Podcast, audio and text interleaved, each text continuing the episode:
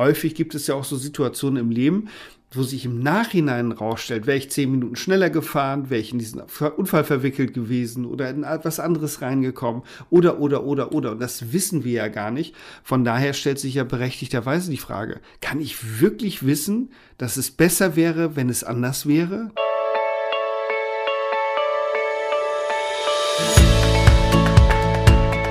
Hallo ihr Lieben, hier ist Eden und Mars, der Podcast für Inspiration ohne Anspruch auf Perfektion. Ich freue mich, dass ihr wieder eingeschaltet habt. Eine neue Woche, ein neues Thema. Und gleich am Anfang machen wir mal einen Rücksturz in die Geschichte, nämlich in die Zeit, als die Briten Indien kolonialisiert haben. Sie haben nämlich nahe Kalkutta damals, weil sie sich ja zu Hause fühlen wollten, als allererstes Mal versucht, einen Golfplatz zu errichten. Was sie nicht bedacht haben, war, dass nahe des Golfplatzes eine Menge, Menge Affen gelebt haben. Und die fanden es natürlich total toll, mit diesen kleinen weißen Bällen zu spielen, die auf einmal überall rumflogen. Ende vom Lied war, sie haben sich diese Bälle geschnappt, haben damit gespielt und haben natürlich die Golfer damit geärgert. Und die waren, um es mal philosophisch und sehr diplomatisch auszudrücken, verstimmt darüber, dass sie mit diesen Bällen Bällen gespielt haben und gute Schläge wurden kaputt gemacht. Es hat nichts gebracht, diese Affen wegzuschicken, äh, diese Affen mit den Autos wegzufahren. Es hat auch nichts gebracht, einen Zaun zu errichten, denn so ein Zaun, ja, da lächelt so ein Affe ja müde drüber. Und am Ende haben sich die Briten überlegt, okay, dann akzeptieren wir das jetzt einfach. Und seitdem gibt es eine Regel dort auf den Golfplätzen. Diese Regel lautet, play the ball where the monkey drops it. Also spiel den Ball einfach da, wo der Affe ihn hinschmeißt. Sascha, das ist unser Thema heute, oder? Und was für ein schönes Thema, lieber André. Und zwar ist das für mich ein doppelt interessantes Thema. Nämlich zum einen, ich war früher mal Golfer, von daher kann ich ein wenig mitschwingen bei dieser Thematik. Denn wenn der Ball nicht dahin läuft äh, oder rollt, wo er hin soll, dann kann das den Golfer schon ganz schön in Bewegung bringen. Das andere ist natürlich unser Thema, nämlich der Persönlichkeitsentwicklung, nämlich wie gehe ich denn mit den Situationen des Lebens um und wie gehe ich damit um, wenn das Leben mir meinen Golfball irgendwo anders hinwirft, als dahin, wo ich ihn eigentlich hinhaben wollte. Und deswegen bin ich da schon ganz, ganz gespannt, äh, was wir heute da besprechen, welche Erfahrungen du damit auch gemacht hast und äh, was in meinem Leben da eine große Rolle gespielt hat. Kennst du denn die Situation, dass das Leben dir deinen Golfball woanders hingeworfen hat? Ja, mit Ausnahme vom Golfspielen, weil von Golf habe ich echt überhaupt keine Ahnung. Ich habe noch nicht mal irgendwie einen Abschlag geübt oder sowas. Für mich war bisher Golfspielen immer nur Spazierengehen mit merkwürdigen Hosen an. Da, da, das war für mich so Golf. Aber ansonsten habe ich damit nicht viel zu tun gehabt. Ich fand diesen Spruch aber total mega. Und ja, Sascha, natürlich, in meinem Leben ist mir der Ball schon oft dahin gespielt worden, wo ich es erstens nicht vermutet habe und zweitens vielleicht eigentlich auch gar nicht gewollt habe. Und trotzdem musste dann ja irgendwas draus gemacht werden. Das gab es bei mir definitiv definitiv. Ja, das, ich glaube, das ist äh, eine Situation, die wir äh, alle kennen, dass Situationen nicht, sich nicht so entwickeln, wie wir es gerne gehabt hätten oder gerne haben wollen. Und deswegen ist Golf und diese Geschichte äh, eine wunderbare Brücke äh, zur Lebenserfahrung. Denn auch beim Golf ist es so wie im Leben, ähm, und ich habe mich schon so manches Mal geärgert, entweder weil ich den Ball nicht getroffen habe, nicht richtig getroffen habe, der nicht richtig geflogen ist, dass ich ihn nicht wiedergefunden habe, dass am hohen Gras war oder oder oder. Und es ist wie im Leben, sich darüber zu ärgern, ist eigentlich Unsinn. Das ist so Unsinn wie nur irgendetwas. Aus dem einfachen Grunde, wenn der Ball da liegt, wo er liegt, ob ich mich darüber aufrege oder nicht, er ist da. und ich muss von dort aus weiterspielen oder eben Strafpunkte kassieren. Also mit den Konsequenzen leben, wenn ich nicht da weiterspielen möchte, wo der Ball liegt. Und von daher ist das etwas, was ich durchaus kenne in den verschiedensten Konstellationen. Und das mit den Affen finde ich natürlich besonders schön, weil diese Affen natürlich eine zusätzliche Instanz sind, die unser Leben durcheinander wirbeln können. Genauso wie in unserem normalen Leben, dass Menschen, Situationen, Ereignisse dazukommen, die äh, dazu führen, dass sich unser Leben oder unser Spiel des Lebens, ah, noch eine andere Brücke, noch eine Metapher dazu, unser Spiel des Lebens ganz anders entwickelt, als wir das geplant haben. Ja, und dahinter steckt natürlich dieses große Thema Akzeptanz. Ne? Also kann ich Umstände, die sich jetzt entwickelt haben, akzeptieren, gerade wenn sie auch von so einer höheren Instanz wie in dem Fall die Affen gekommen sind oder im normalen Leben halt einfach der Zufall ganz häufig entscheidet, was jetzt gerade passiert oder nicht passiert. Und da gibt es die kleinen Dinge im Leben, bei denen man reagieren muss, und da gibt es halt auch die ganz großen und entscheidenden Dinge bei dir, bei denen im Leben, ne? sowohl bei dir als auch bei mir. Gab es denn bei dir im Leben mal mal so entscheidende Punkte, wo du sagst, das ist so ein richtig großer Punkt, an dem ich durch Akzeptanz einfach die Situation in eine andere Richtung gelenkt habe und mich damit abgefunden habe? Ja, deutlich. Also eben, natürlich gab es ganz, ganz viele Situationen in meinem Leben, die nicht geplant waren und trotzdem lebensverändernd waren. Ähm, es gab eine Situation vor ein paar Jahren, als ich selber mit, mit Depressionen zu tun hatte und wo es mir unfassbar schlecht ging, das zu akzeptieren, dass es so ist, war ein Game Changer äh, auf Plattdeutsch. Also mhm. das hat das Spiel nochmal völlig verändert, zu sagen, ja, es ist so. Und in dem Moment, wo ich das angenommen habe, konnte ich mich dem öffnen und konnte mich auch dem öffnen, Wege und Möglichkeiten zu suchen und auszuprobieren, die in die richtige Richtung gingen. Und von daher war die Akzeptanz da natürlich ganz, ganz wichtig, um weiterarbeiten zu können. Aber das ist, das ist eine ganz große Geschichte. Ich erlebe das jeden Tag wieder dass ich mich manchmal über Sachen ärgere und dann mich frage, warum tue ich das? Weil wenn es da ist, dann ist es da, ob ich mich darüber ärgere oder nicht. Es gibt ich nehme ein Praxisbeispiel, um erstmal mit was Positivem zu starten, wo ich mich nicht ärgere, aber viele andere. Spritpreise ist gerade ein tolles Thema. Ich ärgere mich nicht über Spritpreise, wirklich nicht. Da ärgere ich mich nicht drüber, weil es völlig sinnfrei ist. Ich muss tanken. Ich muss morgen früh, habe ich wieder einen Auftrag, da darf ich was moderieren, da muss ich hinfahren. Und dann, wenn ich da hinfahren will und das nicht mit dem Rad machen möchte, die 200 Kilometer, dann muss ich mein Auto tanken. Und ob das jetzt 2,05 Euro oder 2,10 Euro kostet, macht keinen Unterschied, weil ich muss tanken. Und von daher, das ist so, ein ganz praktisches Beispiel aus dem Alltag, wo es mir schon gelungen ist, das abzustellen. Dafür gelingen mir 500 andere Geschichten über den Tag nicht so. Wie sieht's bei dir aus? Ja, da gibt's auch Kleinigkeiten und Großigkeiten, wenn man es mal ganz genau nimmt. Also Dinge, wo ich sage, hey, ähm, atme mal kurz durch, das ist jetzt überhaupt kein Thema. Und da gab es natürlich auch Punkte, an denen sich komplett das Leben auch ein Stück weit verändert hat.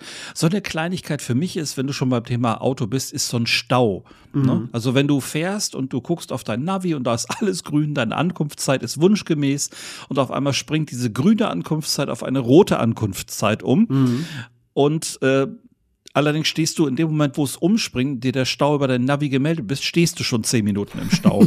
Und äh, das sind so Momente, früher habe ich mich wie der König darüber aufgeregt. Ich saß im Auto, habe gemotzt, habe gemeckert, habe andere angepöbelt, die vielleicht gerade keine Rettungsgasse gelassen haben. Warum kann sich jetzt der Motorradfahrer hier nochmal an mir vorbeischlängeln? Also ich war wirklich stinkwütend in solchen Situationen. Und heute, ganz ehrlich, ich nehme mir meinen Kaffeebecher aus der Mittelkonsole, ich schmeiß irgendeinen coolen Song in meine, auf meine Playlist und dann sitze ich im Stau und dann, ja, ich kann es eh gerade nicht ändern. Ich muss, ja, um nochmal auf dieses Golf-Beispiel zurückzukommen, ich muss den Ball jetzt spielen, wo er liegt. Und ich muss mich damit abfinden, dass ich jetzt nun mal diesen Stau nicht umfahren kann. Ich stehe mittendrin, ich habe keinen Propeller auf dem Dach, ich kann jetzt nicht mal eben wie Karlsson vom Dach wegfliegen, sondern ich muss hier stehen, warten und das Ganze einfach mal aushalten. Aber das kann nicht jeder und ich konnte es früher auch nicht. Ich selber kann das jetzt erst seit ein paar Jahren. Ja, das, gerade das Autofahren ist bei uns Deutschen ja ein beliebtes Thema, wo man sich aufregen mhm. kann. Und Absolut, ja. Meine Quote hat sich, äh, was das Thema Aufregen anbelangt, äh, um über 90 Prozent reduziert über 90 Prozent. Ich habe früher geflucht, äh, da durfte keiner dabei sein und geschimpft und äh, äh, beleidigt, äh, natürlich immer mit geschlossenen Fenstern, wie man das als guter deutscher Autofahrer so macht. Ähm, und auch das Stauthema, das hat sich bei mir gravierend äh, verändert. Äh, ich war bei Eckhard von Hirschhausen bei einer Show, endlich hieß die, glaube ich. Mhm. Ich glaube, endlich, die, die Show war das. Und da hat er etwas ganz, ganz Tolles erzählt, nämlich wenn er in das Stauende reinfährt, dann macht er folgendes, wenn er merkt, dass er sich ärgert, dann nimmt er sich ein, äh, eine äh, rote äh, Stoffnase, die er hat, diese Clownsnase, und setzt sich die auf die Nase. Und automatisch verändert sich der Zustand. Und diese Idee habe ich übernommen und das mache ich heute immer noch. Ich habe immer noch diese kleine, das ist jetzt schon Jahre her, diese Show. Ich habe immer noch diese rote Clownsnase in meinem Hand, äh, nicht in meinem Handschuhfach, sondern mit dem Aschenbecher in meinem Auto. Und wenn ich merke, ich ärgere mich und manchmal auch nur aus reiner Lebenslust, nehme ich dann diese Nase raus, setze sie mir auf die Nase und äh, halte es dann mit Eckhard von Hirschhausen. Anfänger gucken mit dieser Nase noch nach rechts und links, Profis gucken stur geradeaus. und das hat schon so tolle Begegnungen gegeben im Stau auf der Autobahn mit Kindern, mit Erwachsenen. Und da ist nicht nur das Annehmen und das Akzeptieren dieser Situation, sondern für mich ist das sogar noch ein Schritt weiter, nämlich dann auch noch was Tolles aus der Situation zu machen wo ich für mich und für andere Freude produziere. Ja, aber da muss man erst mal hinkommen. Das ist ja auch ein langer Weg. Ne? Was würdest du sagen? Wie lange hat das bei dir gedauert, dass du wirklich von diesem, ich explodiere jetzt mal ganz kurz, zu diesem, ja, okay, das ist jetzt halt so, ich mache was draus, ich setze mir jetzt zum Beispiel die Clownsnase auf und mache für mich einfach einen schönen Moment draus.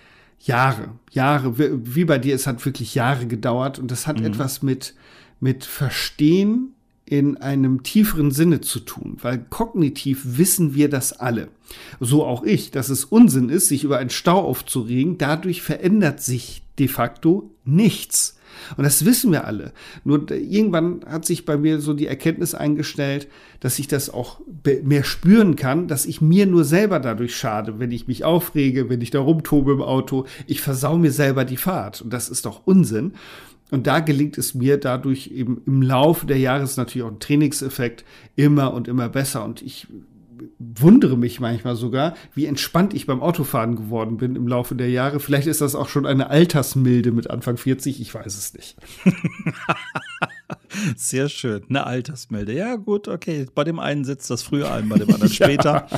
ja. ähm, mit dem Alter hat das aber, glaube ich, bei dir gar nichts zu tun, weil ich denke einfach, dass du in einem Lebensabschnitt bist, in dem du da auch wieder ein Stück weit gereift bist und dass du einfach ähm, für dich auch eine Entscheidung getroffen hast. Nein, Ärger war gestern, heute ist einfach mal Konzentration auf das, was eher positiv an dieser Situation ist. Also so eine positive Grundeinstellung, die hilft bei sowas, glaube ich, schon extrem, oder?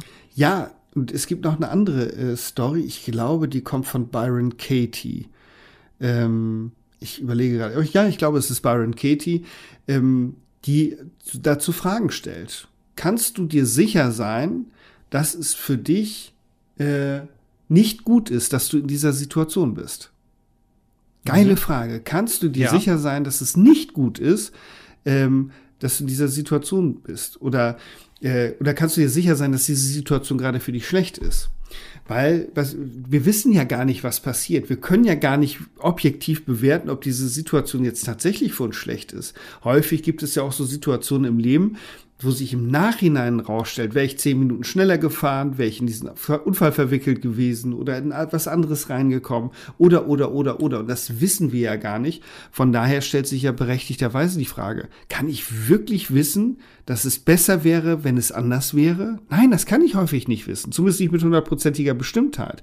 Und auch diese, diese Erkenntnis oder diese, diese Information hat mir geholfen, eben anders damit umzugehen. Äh, und wie gesagt, da klappt das eigentlich ganz gut.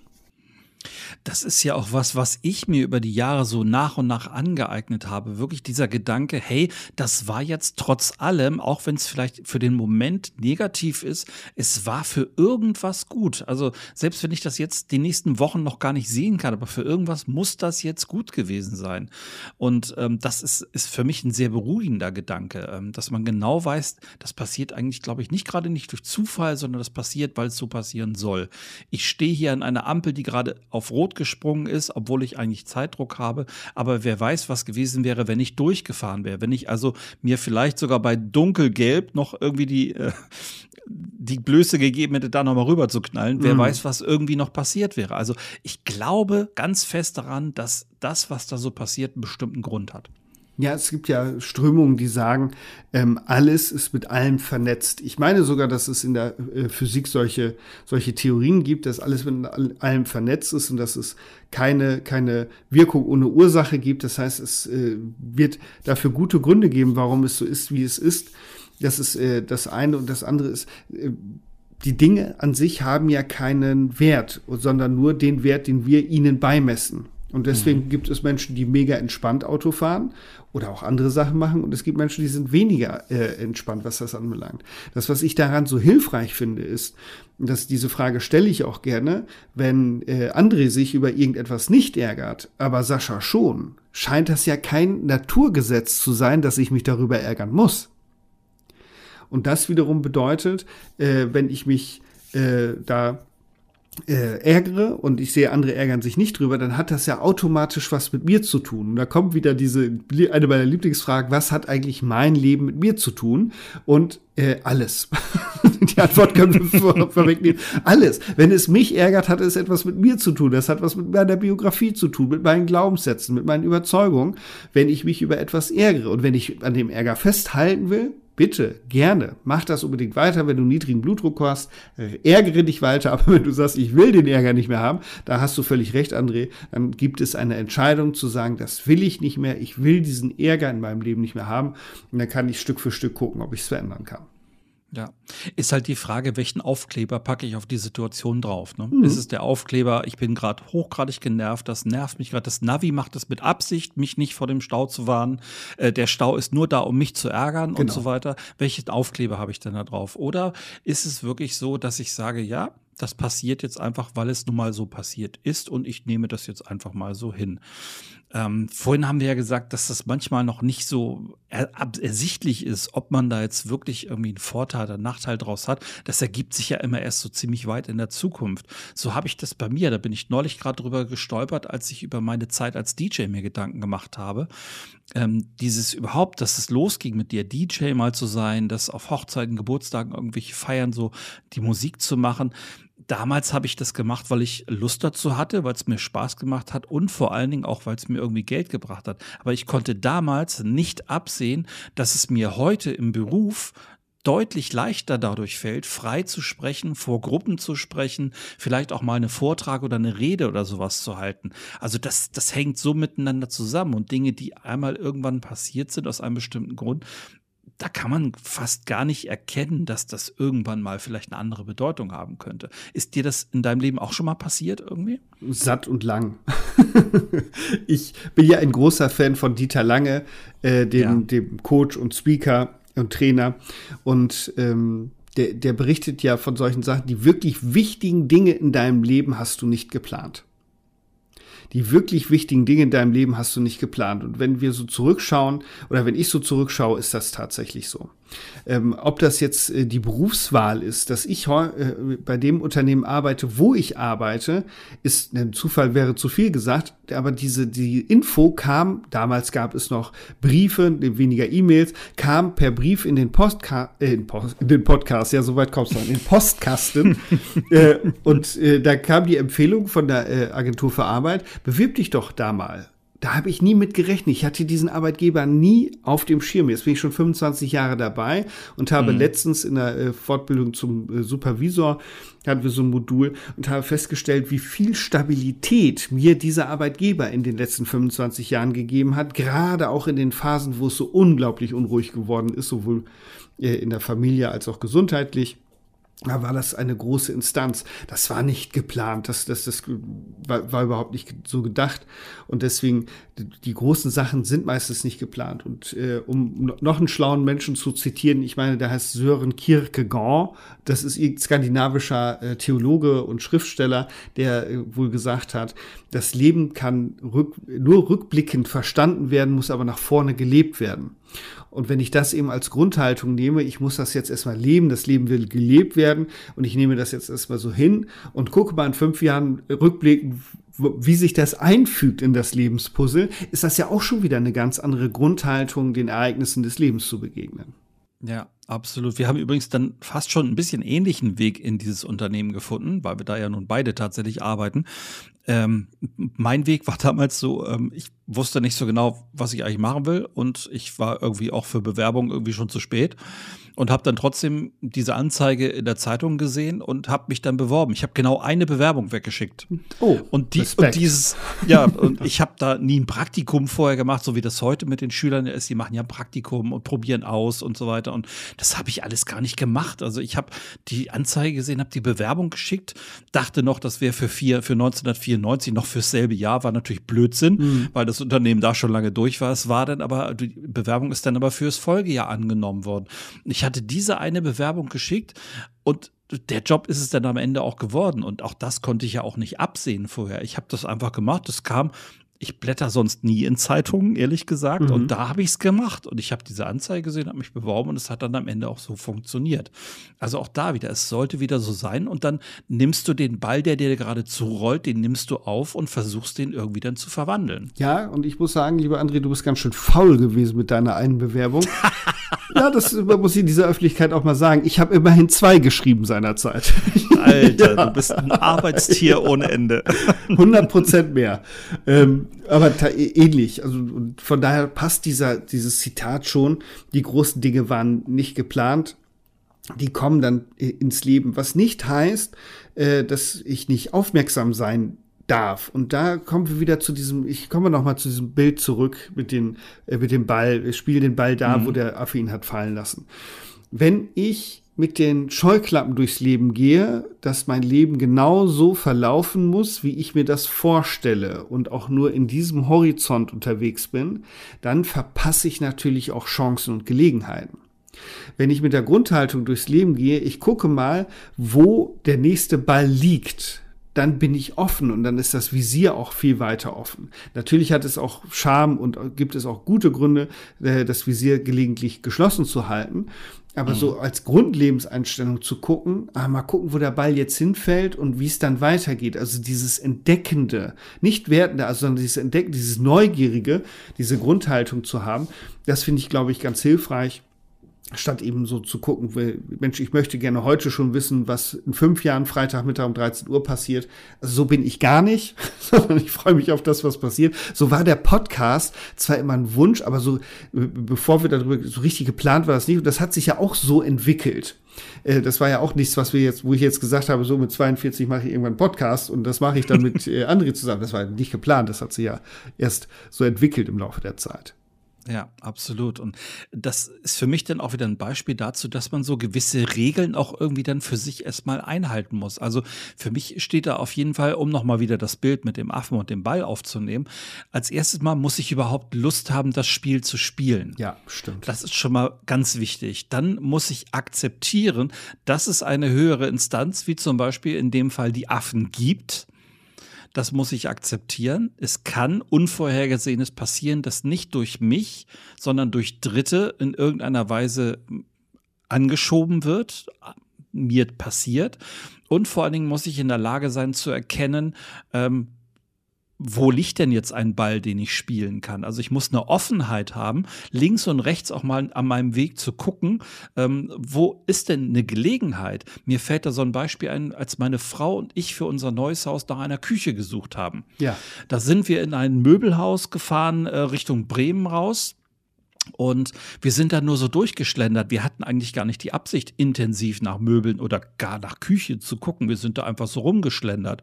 So, und dann gab es eine Situation, wo wir dann in ein, so eine Modellküche da reingegangen sind.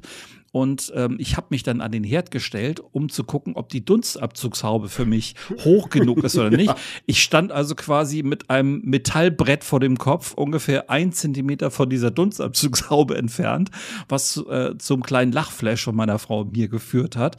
Und das hat in der Nebenbox einen Küchenverkäufer mitbekommen. Der kam dann um die Ecke und sagte, ich konnte jetzt gerade nicht umhin, ihr Gespräch zu verfolgen. Mhm. Ähm, darf ich Ihnen mal was zeigen? So, und dann hat er uns äh, eine, eine neue Art des, des Küchenabzugs gezeigt und daraus ist ein ganz tolles Gespräch geworden.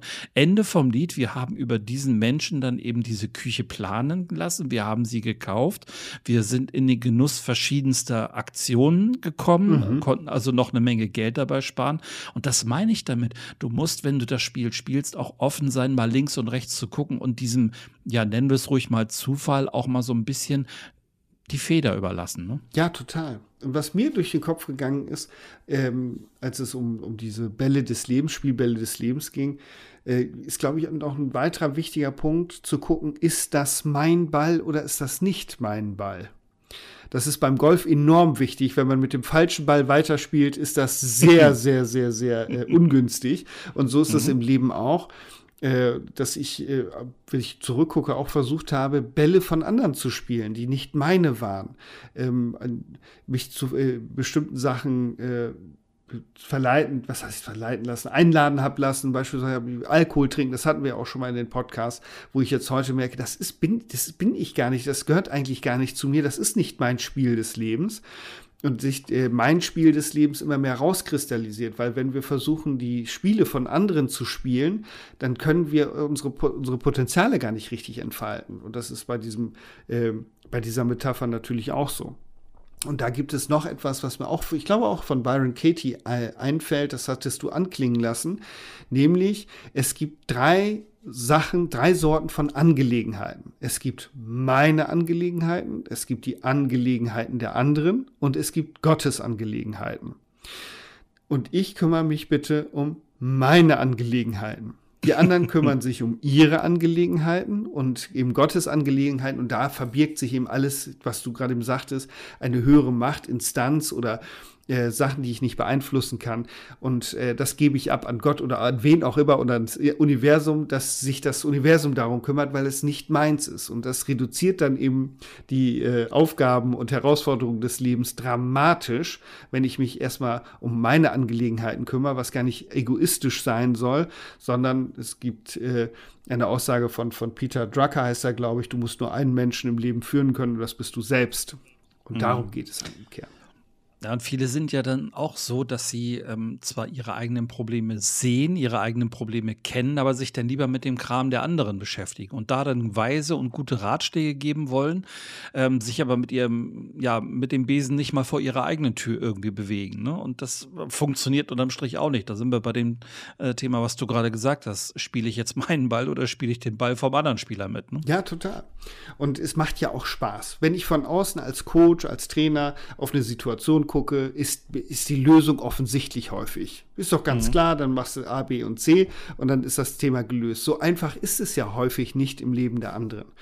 Deswegen ist es eben auch so wichtig, so die Grundhaltung zu haben, dass wir nicht die Lösungen für andere machen, sondern nur Lösungen begleiten, Entwicklungen begleiten, weil jeder eben seine Angelegenheiten hat und jeder sein eigenes Tempo hat, sein eigenes Spiel des Lebens.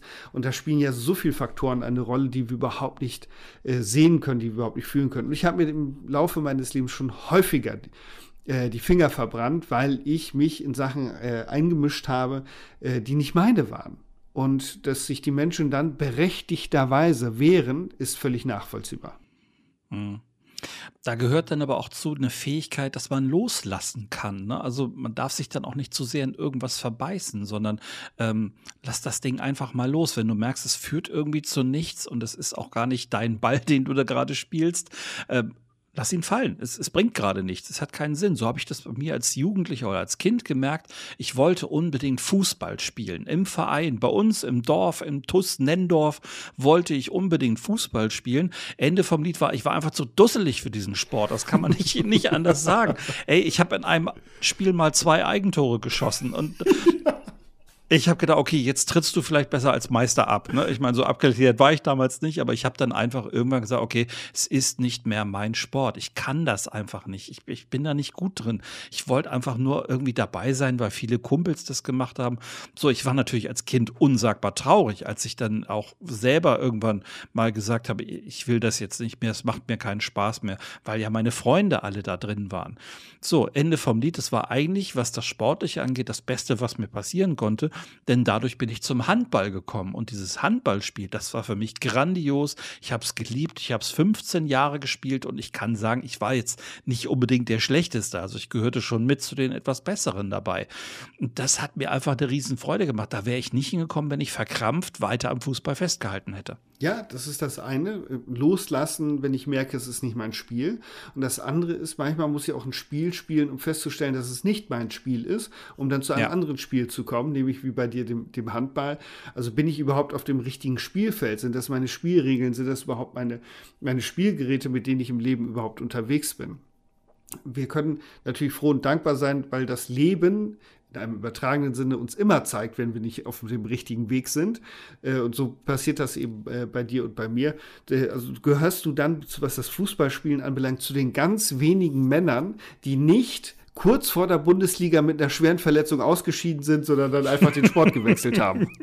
Ganz genau. Ich brauchte scheinbar auch als Kind schon eine gewisse Größe, um das zuzugeben. Ähm, ich behaupte heute mal, ich hatte diese Größe damals nicht. Ich habe dann einfach irgendwann aufgehört. Ich habe zu meinem Vater, glaube ich, gesagt, ich habe keine Lust mehr, ich will das nicht mehr, es macht mir keinen Spaß mehr, zumal ich auch dann irgendwann auch gar nicht mehr eingesetzt wurde. Der Trainer hat ja gesehen, dass ich einfach zu dusselig dafür bin. So, und äh, ich war jedes Mal eine Gefahr, wenn einer mit einem Stürmer mit dem Ball auf mich zukam, war ich jedes Mal eine Gefahrenquelle, weil ich den einfach nicht stoppen konnte. Also ich wusste auch gar nicht wie und ja, ich kam ja auch mit dem Trikot auch total dämlich vor, weil das Trikot war mir auch viel zu klein. Ich sah aus wie Bockwurst da drin. Also das passte alles nicht. Und äh, allein der Moment, als ich dann das erste Mal in der Handballhalle war, ich konnte da auch nichts in diesem Team. Ich war ja der absolute Rookie da, der, der absolute blutige Anfänger. Aber ich habe sofort gemerkt, nach den ersten ein, zwei Einheiten, hey, das ist eine andere Art von nicht können. Das ist eine Art von ich kann es nicht, aber ich kann es lernen und ich krieg's hin. Und das war wieder ein gutes Gefühl und das hätte ich alles wirklich nicht gehabt, ohne dass ich beim Fußball nicht irgendwie gescheitert wäre. Und diese Geschichte, André, von dir erinnert mich an eine weitere Geschichte von dem Eckhard von Hirschhausen. Ich glaube, man merkt, mhm. dass ich ein Fan von seinem Wirken bin. Du, man bekommt es am Rande mit. und äh, der hat eine andere schöne Geschichte, nämlich da geht es um den Pinguin. Und mhm. äh, er, er, erzählte sein, die Geschichte von sich, ich glaube, in einem von seinen Büchern ist die Geschichte drin, dass er sich über den Pinguin lustig gemacht hat, wie, wie er ihn so an Land hat watscheln sehen, dass er keine Knie hat und dass er so unbeholfen läuft äh, und so weiter und so fort. Und das änderte sich schlagartig, als der Pinguin ins Wasser gesprungen ist, weil ich glaube, übertragen, ein Pinguin kann mit zwei Litern Benzin oder mit einem Liter Benzin 2000 Kilometer Mhm, umgerechnet schon. Oder, ja. oder, mhm. umgekehrt, mhm. äh, zwei Liter Benzin, 1000 Kilometer, irgendwie sowas, aber auf ja. jeden Fall mhm. enorme Energieeffizienz, wenn der im Wasser ist. Und die äh, Moral von der Geschichte ist, komm, geh in dein Element. Geh in dein Element. Und das ist eine schöne Geschichte, die du gerade praktisch ausgeführt hast mit dem Handball und dem Fußball. Wenn ich in meinem Element bin, wenn ich in dem bin, auch beruflich in dem bin, was mir zusagt und was mir entspricht, was meinem Spiel des Lebens entspricht, dann kann ich auch eine ganz andere ähm, Professionalität und eine ganz andere Freude an dem entwickeln. Ja, das war ja das, was bei mir zur beruflichen Krise geführt hat, wo ich dann 2012 am Ende wirklich im Burnout gelandet bin, weil ich ja vorher in einem Element drin war, das einfach nicht meins war. Also ich konnte in diesem Element, in diesem, nenn's mal ruhig das Wasser, ich konnte in diesem Wasser einfach nicht mehr schwimmen. Mhm. Ähm, ich habe gestrampelt, ich habe immer mehr gestrampelt und so machst du das ja beim Burnout. Du gibst da immer mehr Energie da rein, versuchst ja immer weiter über Wasser zu bleiben, ist zu beweisen, dass du es hinbekommst, ähm, schränkst dein privates es immer weiter ein, gibst immer mehr Energie da rein, merkst aber gar nicht, dass du dich immer weiter verzettelst und es immer noch schlimmer wird dadurch. Und dann kommt ja irgendwann auch dieser Zusammenbruch. So kam es bei mir dann ja auch. Und heute kann ich sagen, ähm, dieser Burnout im Rückblick ist das Beste, was mir passieren konnte. Das sage ich auch immer und überall, wo ich auf sowas angesprochen werde. Ähm, das Beste, was mir passieren konnte, war wirklich dieser Burnout, weil ich dadurch wirklich einmal wieder so ein Ground Zero gefunden habe. Ich konnte mich wieder erden, ich konnte zusehen, hey, das war jetzt erstmal nicht deins, du hast jetzt so viele Jahre da reingegeben und bist schon verzweifelt. Jetzt musst du einfach das finden, was zu dir passt. Und das kam dann wirklich so nach und nach, kristallisierte sich das raus, dass ich eben mit großer Leidenschaft sowas wie Seminare gebe, dass ich äh, mit großer Leidenschaft vor Menschen stehe, mit denen arbeite, da hätte ich schon viel früher drauf kommen können. Aber da habe ich den Ball nicht gespielt, wo der Affe ihn hat fallen lassen. Ja, und jeder spielt äh, sein Spiel natürlich auch in seinem Tempo. Das ja. Äh, ist halt ganz wichtig. Und manchmal braucht es eben diese, diese Fouls, vermeintlichen Fouls oder diese, mhm. diese Verletzungsausfälle, um darüber nachzudenken, bin ich denn überhaupt hier auf dem richtigen Weg? Und so hat sich das ja bei, bei dir entwickelt und auch eine, eine, Leichtigkeit, so wie ich dich wahrnehme, entwickelt in deinem Job, dass du sagst, das ist, äh, ist eher eine Freude, das zu tun, als eben das, was viele haben bei der Arbeit, oh, Montag, ich muss schon wieder zur Arbeit. Und so erlebe ich dich überhaupt nicht, sondern ganz im Gegenteil, hey, cool, morgen geht's wieder los, ich habe wieder tolle Leute vor mir und ich kann wieder was rocken. Ja, wie hieß dieser Spruch noch? Früher hatte, hatte, ich Angst vor dem Tag, heute hat der Tag Angst vor mir. Ne? ja. Es ist wirklich so, als würde ich darf jeden Morgen spielen gehen und das ist was echt, echt Cooles und das habe ich all die Jahre vorher nicht gehabt. Also ich kann sagen, beruflich glücklich bin ich jetzt seit gut zwölf Jahren. Das ist aber zehn schon mal Jahren. Zehn Jahren, entschuldige bitte, kleiner Rechtfehler, zehn Jahre. Gefühlte zwölf. Gefühlte zwölf. In Euro sind das 15 Jahre. Ja, wunderbar. ja, das, und das ist ja gut und das ist ein Prozess und ähm, dazu noch eine Geschichte zum beruflichen Neuausrichten. Wir sind hier in, in Deutschland ja tendenziell äh, eher so geprägt, so von den älteren äh, Generationen, das machst du jetzt und dann ziehst du das mal durch. So. Und äh, ich war bei einer Lesung von John Strelecki zum, äh, zu seinem neuesten Buch, Überraschung im Café am Rande der Welt. Und dann erzählte im Anschluss eine Teilnehmerin, als es um die Fragen ging, Mensch, ähm, ich brauche mal Unterstützung, weil ich habe jetzt das dritte Mal den äh, Job gekündigt und suche jetzt schon wieder was Neues, weil ich das immer noch nicht gefunden habe. Und äh, ich verzweifle da langsam ein bisschen dran. Und äh, ich weiß nicht mehr genau, was sie gefragt hat. Auf jeden Fall sagte John Strelecki dann, dass er erstmal den Mut feiert, dass sie das überhaupt sich auf den Weg gemacht hat, um was mhm. Neues auszuprobieren, um neue Richtungen zu nehmen. Und ich habe eine, eine ganz, ganz liebe Freundin, die auch schon verschiedenste Sachen ausprobiert hat. Und ich feiere ihren Mut, dass sie das überhaupt macht und sich raustraut, weil bei uns ist ja Beständigkeit so ein ganz hoher Wert, dass man das durchzieht und lange macht. Und ähm, auf der anderen Seite bewundere ich Menschen, die mutig sind und mal was ganz anderes machen und sich ganz neu nochmal ausprobieren, um einfach mal zu schauen, ist das was für mich oder ist das nichts für mich? Und das passt hier gerade wunderbar äh, zusammen, zu, zu gucken, ist es denn überhaupt meins? Oder brauche ich nochmal was ganz anderes? Weil wenn wir mal gucken, gerade wenn wir Vollzeit beschäftigt sind, sind wir so viele Stunden in der Woche mit unserem Job beschäftigt. Und wenn ich mir vorstelle, ich müsste das widerwillig tun, dann, äh, ich weiß, ich, ich wüsste gar nicht, wie ich das schaffen soll, ohne Drogen oder Alkohol, überhaupt ja durch die, durch die Zeit ja. zu kommen. Äh, ja. Denn äh, wenn du etwas wirklich lange und mit Erfolg machen willst, dann musst du Spaß daran haben und da musst du eine Lust haben, das auszuüben, weil wie willst du denn sonst diesen Energielevel halten über Jahre und Jahrzehnte? Mhm. Ja, in vielen steckt ja in so einem Moment dann auch so eine verkrampfte Einstellung zur eigenen Karriere. Ne? Also um unbedingt weiterkommen, unbedingt den nächsten Schritt machen. Und ich erlebe viele, die sich da unfassbar unter Druck setzen und hier nochmal in irgendeine Projektarbeit rein und hier nochmal mitmachen und die wühlen an drei, vier Baustellen gleichzeitig und merken eigentlich gar nicht, dass sie in keinem dieser einzelnen Punkte eigentlich wirklich glücklich sind, weil sie in keinem Punkt das tun, was sie eigentlich wirklich wollen. Mhm. Das heißt, die sind, um mal wieder auf das Bild mit dem Affen und dem Golfplatz zurückzukommen, die stehen auf einem Golfplatz, wo 17 Bälle um sie rumliegen und sie versuchen jetzt alle Bälle gleichzeitig zu spielen, damit sie möglichst mit irgendeinem davon irgendwann mal am Ziel ankommen. Und das funktioniert irgendwie auch nicht. Mhm ja, gerade diese, diese, diese Vielfältigkeit, da gibt es ja eine interessante Entwicklung, wenn wir aufs Berufliche gucken. Nämlich früher, äh, das, der, das Wort Beruf, wenn mich nicht alles täuscht, kommt von Luther, aus Luthers Zeit, nämlich Berufung. Wozu bin ich berufen? Da steckt ja schon eine, eine Lebensaufgabe drin. Das hat ja eine ganz andere, ganz anderen Ruf. Und dann wurde im Laufe der Zeit bei uns, zumindest im Deutschen, wurde es zu einer Laufbahn. Das heißt, die Geschwindigkeit hat sich schon äh, erhöht und heute ist es eine Karriere. Das heißt von Karriere, Rennbahn. Das heißt von mhm. der Berufung zur Laufbahn zur Rennbahn. Und so sind einige eben auch unterwegs. Und da gibt es ja dieses tolle Zitat.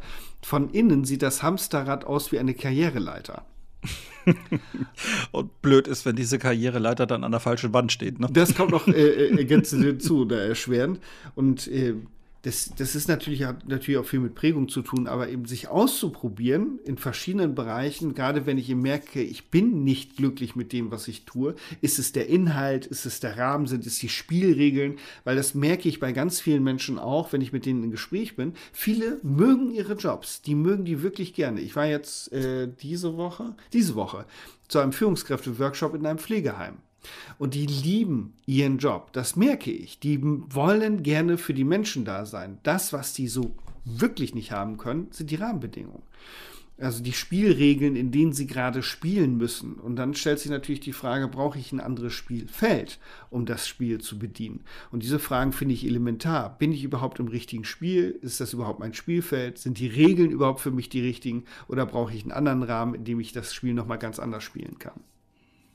Das können wir eins zu eins rüber switchen. Ich hatte nämlich gerade ein bisschen ähnliche Erfahrung. Ich habe mich sehr ausgiebig mit einem Lehrer unterhalten an einer Schule und der hat im Prinzip eigentlich genau das Gleiche gesagt, was du gerade erzählt hast. Er liebt seine Arbeit ohne Ende, aber die Rahmenbedingungen machen es ihm mittlerweile unmöglich, wirklich Lehrer zu sein. Mhm. Denn diese administrative Geschichte, die er da machen muss, ist wohl unglaublich.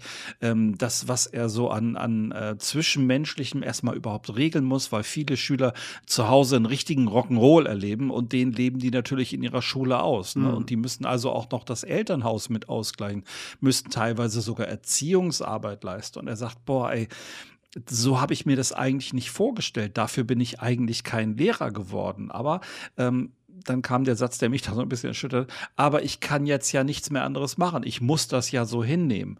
Und das ist, glaube ich, ein äh, sehr, sehr bitterer Ausspruch, wenn du mich fragst, weil da steckt ja wirklich Resignation da drin.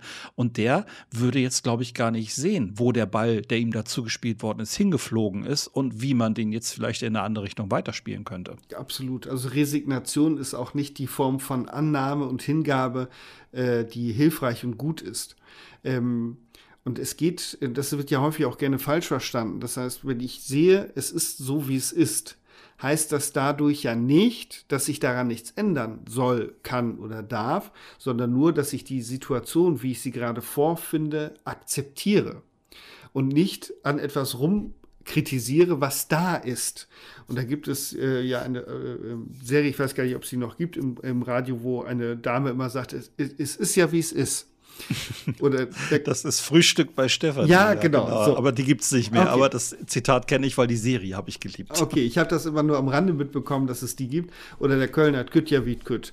So, und wenn ich äh, die Situation vorfinde, so wie sie ist, äh, kann ich mich darüber aufregen, ich kann das beweinen, das ist auch alles in Ordnung. Es ändert nur an der Situation nichts. Und äh, die Resignation äh, finde ich kritisch, ganz vorsichtig gesagt, weil es mir die Energie raubt, äh, die ich brauche, um mein Leben zu gestalten, um etwas lebendig zu machen, um etwas bunt zu machen. Und da äh, bräuchte es dann aus meiner Sicht äh, erstmal so, so, so, so eine Neuausrichtung. Was will ich eigentlich in meinem Leben? Und gerade bei Lehrern erlebe ich das, die ja äh, häufig, wie auch Ärzte, wie auch Pfleger, mit hohen Idealen irgendwann in ihren Beruf gestartet sind, dass die mhm. an den bürokratischen Rahmenbedingungen äh, verzweifeln oder, oder, oder. Und bei Lehrern, gerade wenn die verbeamtet sind, ist die Hemmschwelle, nochmal was Neues zu machen, ja schon unheimlich hoch. Und da gibt es aus meiner Sicht ja nur ganz, ganz wenige, die dann den Mut besitzen zu sagen, so, und jetzt mache ich nochmal was ganz anderes oder ich suche mir irgendeine ganz andere Schulform, eine private Schule, eine, eine, eine andere Schulform wie eine äh, Montessori-Schule oder, oder, oder, oder, in der Hoffnung, dass ich dann anders was, äh, was anderes bewegen kann als bisher. Ja, ich habe mich bei dem Gespräch so ein bisschen wiedererkannt, weil ich war ja auch in Richtung Resignation unterwegs oder vielleicht sogar schon angekommen. Ich kann es heute nicht mehr mit Bestimmtheit sagen, aber mich hat ja dieser Burnout dann aus dieser Resignation rausgeholt und das war ja so ein riesen Cut, so einschneidend, dass ich gemerkt habe, okay, jetzt muss wirklich was anders werden. Vorher habe ich den Job auch zwei, dreimal gewechselt, habe für zwei andere Unternehmen noch gearbeitet und bin dann auch wieder zurückgekommen zum aktuellen Unternehmen. Aber das Problem war, oder vielmehr, ich habe das Problem halt immer mitgenommen. Das war ich selber letzten Endes. Das habe ich dann erst erkannt. Und hätte es diesen Burnout nicht gegeben, wahrscheinlich hätte ich in dem Rhythmus schön weitergemacht. Immer noch mal wieder ein anderes Unternehmen ausprobiert. Nur das eigentliche Kernproblem, dass dieser Job, dieses Spiel, was ich da gespielt habe, gar nicht mein Spiel war. Ich also den falschen Ball versucht habe weiterzuspielen. Das habe ich erst wirklich durch diesen Burnout gemerkt. Ja, und da fallen mir noch zwei Situationen ein. Ich habe mal äh, bei der Johanniter Unfallhilfe ehrenamtlich gearbeitet. Äh, die, dem Verein bin ich heute auch viel, sehr, sehr dankbar, weil ich unglaublich viel lernen durfte in so vielen Ebenen. Und da gab es auch so zwei, zwei Grundsatzaussagen. Äh, nämlich das eine ist Leben in der Lage. Das mhm ist genau das, Leben in der Lage. Ich lebe in dem, was ich gerade vorfinde. Auch wenn ich die Lage, die Situation doof finde, wie auf dem Golfplatz, da sind wir wieder. Der Ball ist da, wo er ist und die Affen sind da, wo sie sind. Und das Zweite ist, manchmal muss man erstmal eine Situation verschlechtern, um sie dann verbessern zu können. Das, da ging es dann auch um, um, um Verletztenbergung, dass es manchmal erstmal wichtig sein muss, dass ich die Situation für einen äh, Verletzten verschlechtern muss. Das heißt, ich muss den bewegen oder was auch immer, damit er eben überhaupt transportfähig ist. Das heißt, erstmal muss es Schmerzen äh, geben oder eben eine Lageveränderung, die auch unangenehm ist, aber damit es danach besser werden kann. Und das ist ja bei dir eben auch sinnbildlich, dass erstmal der Burnout kommen musste oder bei mir mhm. Depression, Angst und so ein Kram, ja. äh, bevor es dann besser werden konnte. Und das finde ich eben nochmal auch wichtig, dass das zu einem Wachstumsprozess dazugehören kann, dass es sogenannte Wachstumsschmerzen gibt, die ja häufig männliche Jugendliche auch haben. Ja. Hast du es denn damals, als du deine, deine ähm, depressive Phase hattest, hast du das denn damals auch als so eine Art ähm, Erdung verstanden? War das für dich so greifbar? In der Situation natürlich nicht. Also in der mhm. Situation fand ich es nur scheiße. Ich sag's mal ja. so platt, wie es ist. Das fühlte sich furchtbar an. Ähm, äh, das, diese, diese, diese, diese Energieverlust und diese Antriebslosigkeit und die Traurigkeit und der, der, der Streit, der dadurch entstanden ist mit meiner Frau, ich fand's furchtbar. Ich weiß heute, rückblickend betrachtet, das ist ja jetzt auch schon einige Jahre her, ging es bei mir nicht anders, weil ich so beratungsresistent war. Es ist ja nicht so, dass das auf einmal ganz furchtbar wird, sondern es ist ja so ein schleichender Prozess. Und die Hinweise werden dann immer stärker und immer lauter und immer, immer eindringlicher. Rückblickend war das der Grundstein für ein, nicht nur für einen Verbesserungsprozess, sondern für einen Transformationsprozess heute. Also die, der, wenn ich mich vergleiche mit äh, einer Zeit vor, sagen wir mal, sieben, acht Jahren, äh, das ist unglaublich. Es gibt Menschen, die mich heute noch nicht mal mehr wiedererkennen, die mich Jahre nicht gesehen haben, weil ich mich äußerlich und auch vom Verhalten so verändert habe. Und ich feiere das immer wieder, weil ich das so großartig finde. Ich würde das so grausam finden, wenn jemand zu mir kommt, Mensch, Sascha, du hast dich ja überhaupt nicht verändert. Ich glaube, ich würde so anfangen zu weinen. Mhm, ganz genau. Geht mir ganz genauso. Ähm, da erkenne ich mich auch wieder. In der Zeit ging es mir natürlich super dreckig. Dass es wirklich meine, mein Neustart war, das weiß ich halt heute. Damals in der Situation selber habe ich es natürlich auch nicht gewusst, völlig klar. Um jetzt nochmal in dem Bild zu bleiben, der Ball lag also da. Du hast ihn dann aufgenommen und wie würdest du sagen, hast du ihn damals weitergespielt? Ah, ja, das ist, das ist sehr interessant. Und jetzt gehe ich mal in die Golfsprache. Ich weiß, dass ich damit einige Hörerinnen und Hörer verwirren werde, aber ich glaube, ihr könnt da andocken. Und zwar, ähm, gefühlt ist der Ball im Bunker gelandet. Und zwar gibt es auf den meisten Golfplätzen so Sandbunker. Und da gibt es einfache Sandbunker und es gibt tiefe, doofe Sandbunker. Und das war ein ganz tiefer und ganz anspruchsvoller Sandbunker, in dem der äh, Ball gelandet ist. Aber äh, wenn ich mir etwas äh, anrechnen kann aus dieser Zeit, dann, dass ich immer weiter gespielt habe.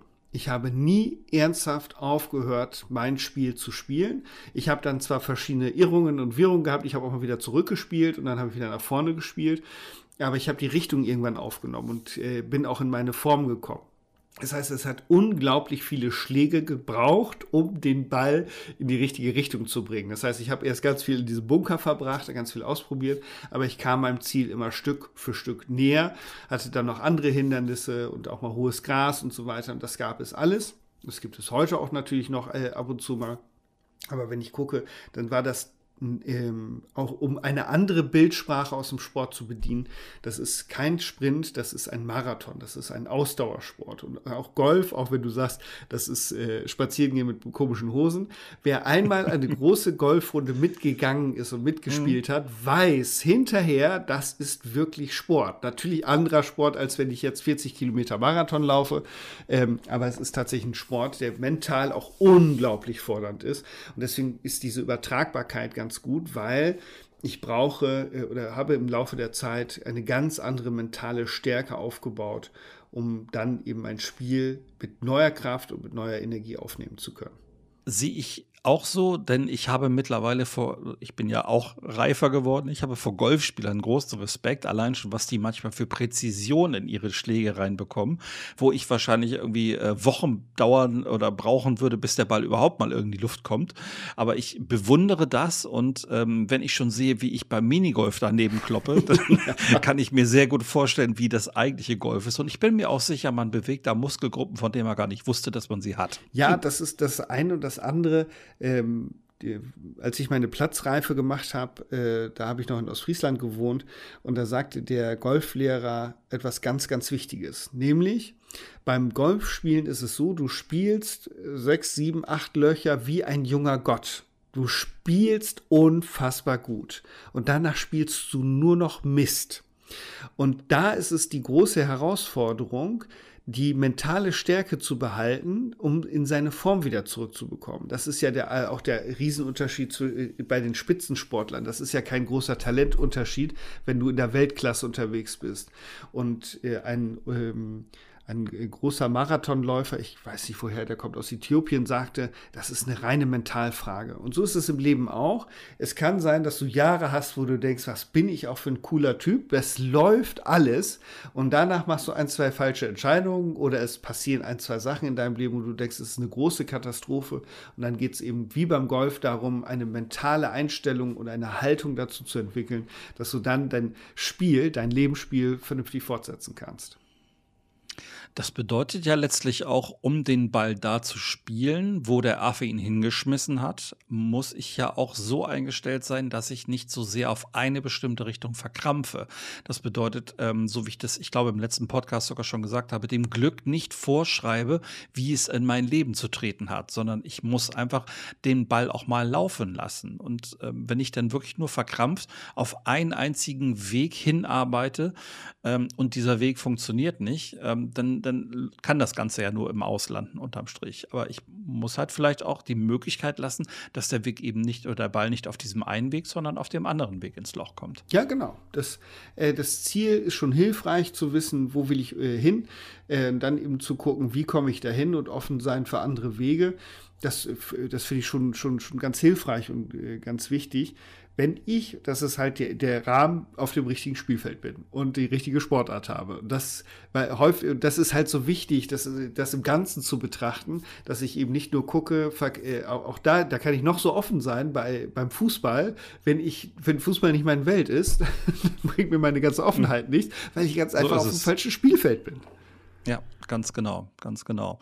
Und das erlebst du in der Wirtschaft ja letzten Endes auch oder im, im Unternehmen irgendwo, dass Leute äh, ein Spiel spielen, das eigentlich überhaupt nicht zu ihnen passt. Sie tun es aber, weil hinterher mehr Geld, eine höhere Position, eventuell Prestige, ein Name winkt oder so.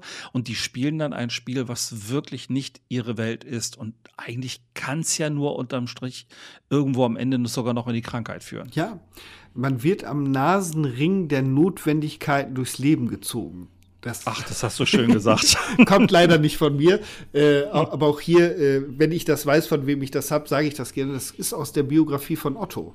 Otto Walkes. Ja, okay. Ja. Ähm, und da, dieser Satz ist bei mir haften geblieben, weil ich den so großartig finde.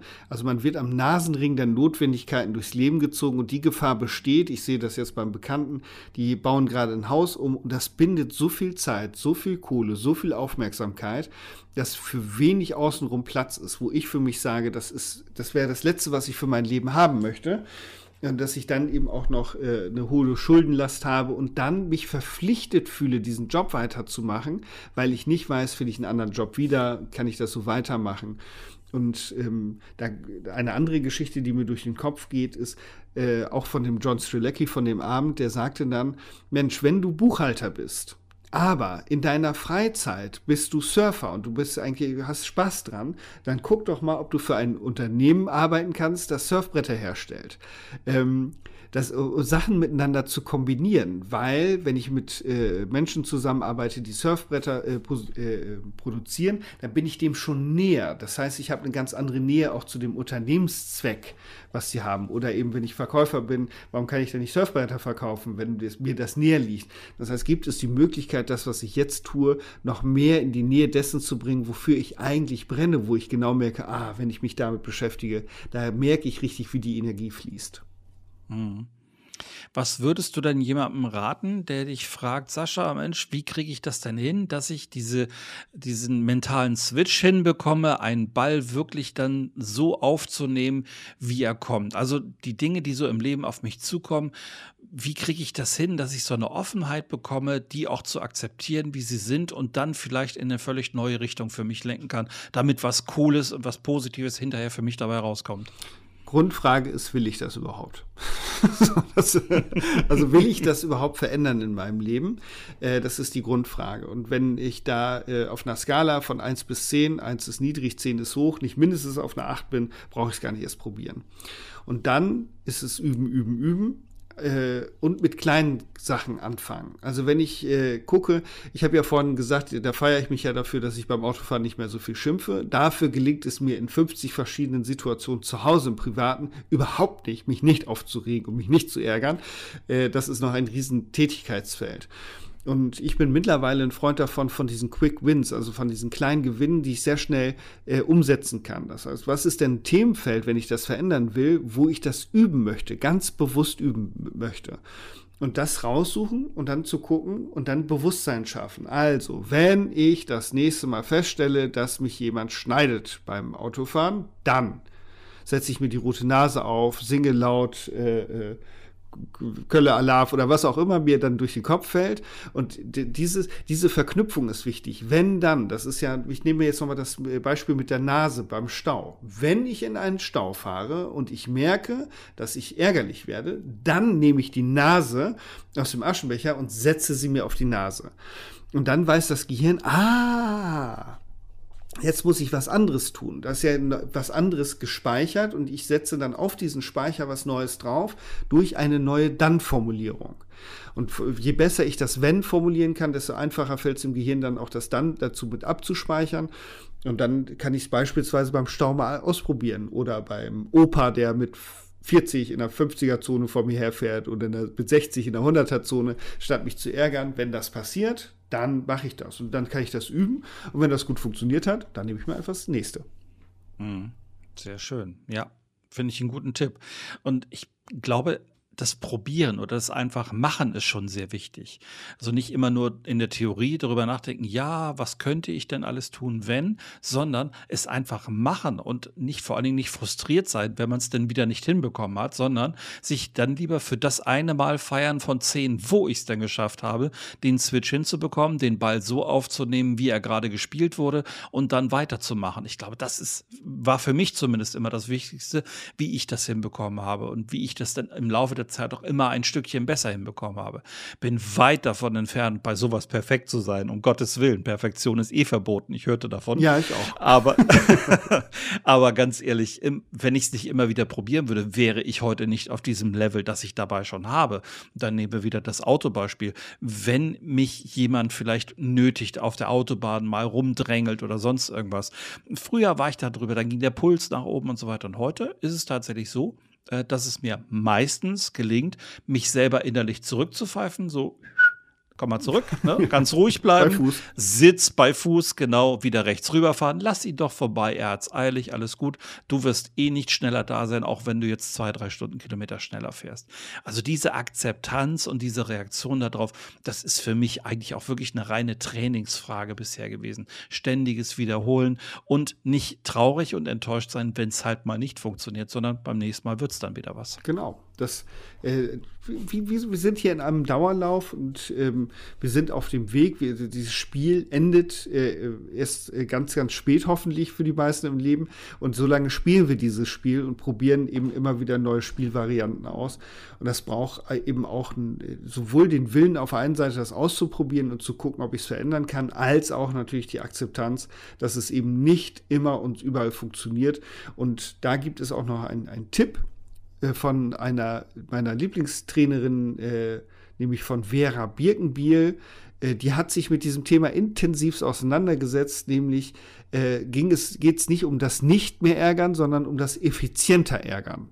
das ist ein ganz anderer Ansatz. Nämlich sich vorzunehmen, ich ärgere mich da jetzt nicht mehr drüber, ist ambitioniert. Wenn ich aber sage, ich ärgere mich da jetzt weniger drüber, macht das auch viel mehr Spaß, sich damit auseinanderzusetzen. Und die hat da einen eigenen Vortrag, ein eigenes Buch dazu und das kann man sicherlich auch bei äh, YouTube mal suchen. Ansonsten äh, packen wir es auch gerne mit in die Shownotes, da kann man sich das angucken. Der Vortrag ist schon ein paar Jahre alt, aber Vera Birkenbiel wusste, wovon sie gesprochen hat. Die war Berufsärgerin und äh, mhm. oder Berufssichärgerin und hat da eben sehr viel mehr Effizienz reingebracht und sich dadurch eben auch viel, viel, viel weniger geärgert.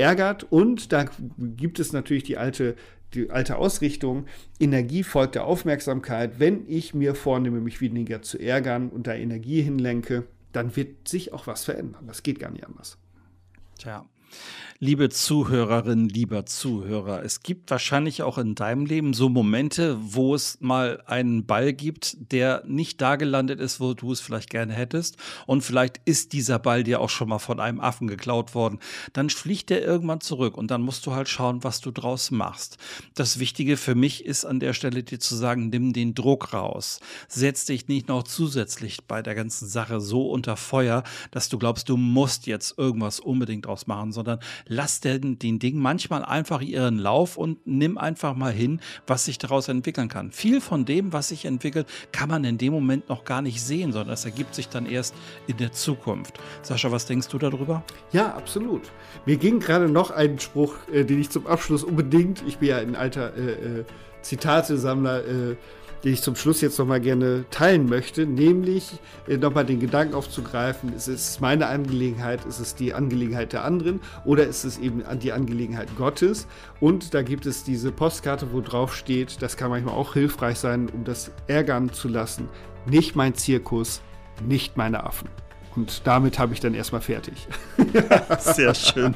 Ihr Lieben, vielen Dank, dass ihr heute zugehört habt. Wir haben uns riesig gefreut, mit euch dieses Thema ein bisschen anders zu beleuchten, als vielleicht ihr das in der Vergangenheit schon mal selber getan habt. Und vielleicht konntest du den einen oder anderen Impuls für dich mit rausnehmen. Wir freuen uns auf die kommende Woche, freuen uns auf das nächste Thema und wir freuen uns natürlich wieder auf euch. Auf jeden Fall macht es gut, bleibt gesund und zuversichtlich. Bis zum nächsten Mal. Ciao. Bis bald. Tschüss.